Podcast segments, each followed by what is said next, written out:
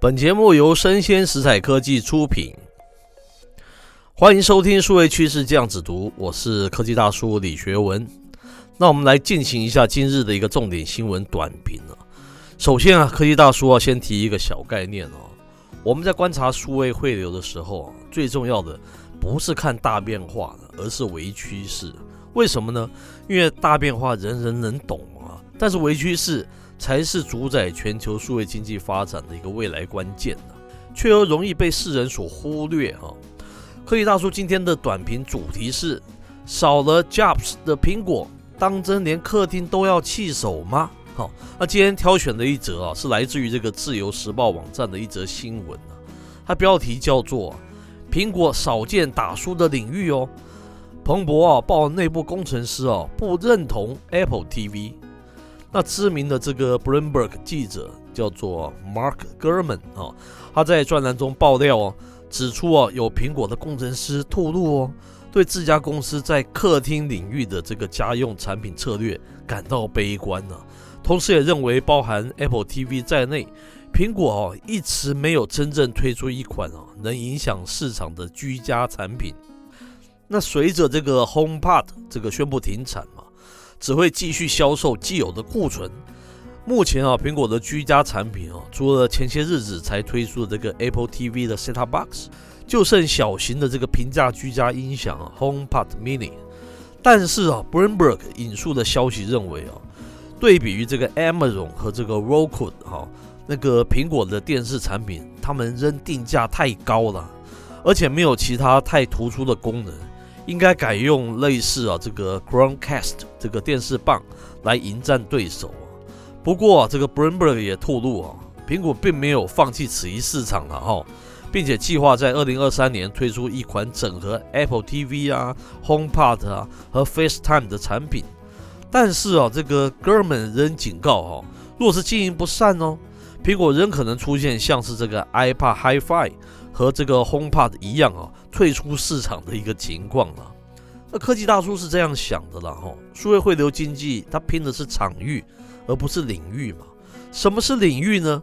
就是游戏啊、动画啊、电视啊、音乐啊、出版啊等等，它算是一个领域嘛。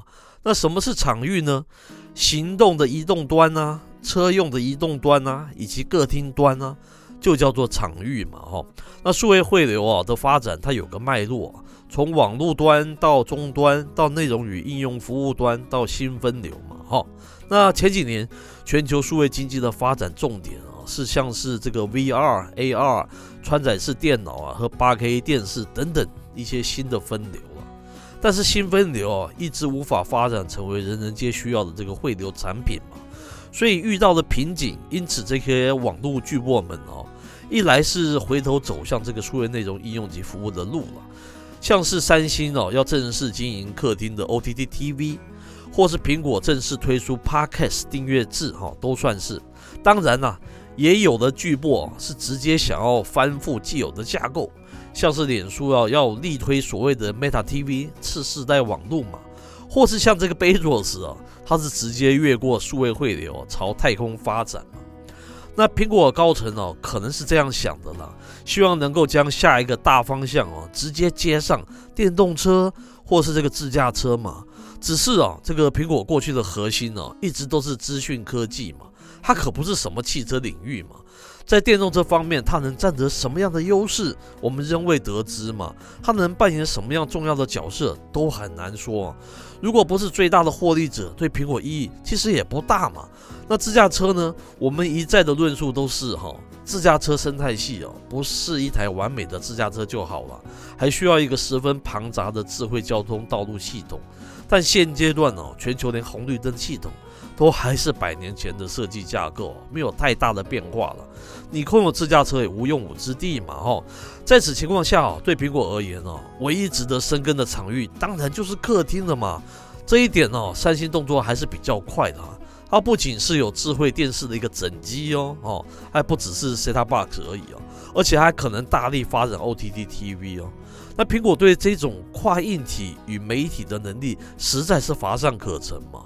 但这其实是有有原因的了哈，因为自始至今呢，苹果都是硬体加软体的霸主。但对于客厅这种重视媒体力的场域，就十分缺乏想象力了哈。那不知道这个 Jobs 若今天还在世哦，会不会情况有些不同呢？那今天的短评到此告一段落，我是科技大叔李学文，欢迎继续锁定我们的数位趋势这样子读，我们下回见喽。